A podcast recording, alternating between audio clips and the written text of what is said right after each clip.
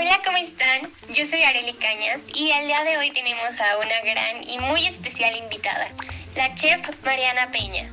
Ella es una de las mejores y más famosas chefs mexicanas, que este fin de semana, por cierto, abrirá su propio restaurante. Muchas felicidades. Hola, ¿cómo están? Muchísimas gracias por invitarme y sobre todo Areli, gracias por haberme invitado a tu podcast. No es nada, al contrario. Gracias a ti por venir. Pero cuéntame, ¿cómo te sientes con este nuevo logro?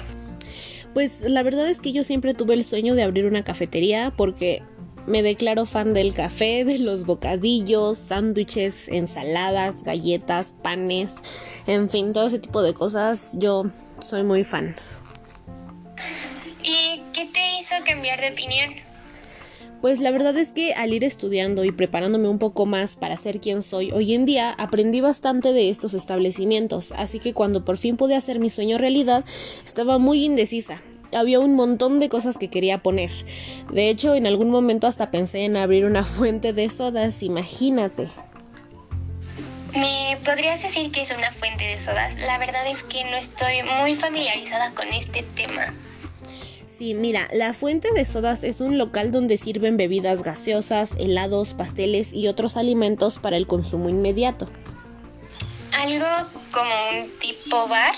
Mm, no exactamente. En un bar se sirven bebidas donde en un principio se consume de pie o sentado en un taburete alto delante de una barra.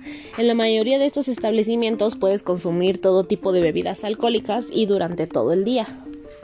Oye, eso me parece muy interesante. ¿Alguna vez pensaste en abrir un drive-in o un self-service? Mm, la verdad es que no, porque siento que eso no es lo mío.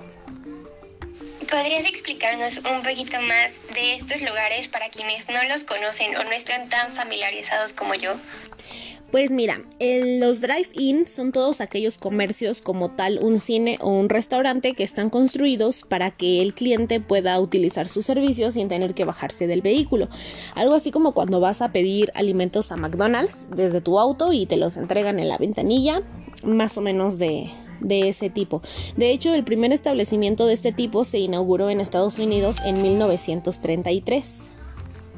Qué increíble, yo no sabía eso, qué gran dato. Y un self-service es el servicio que el cliente elige lo que quiere comprar o consumir. ¿Y un restaurante podría ser también como un snack bar?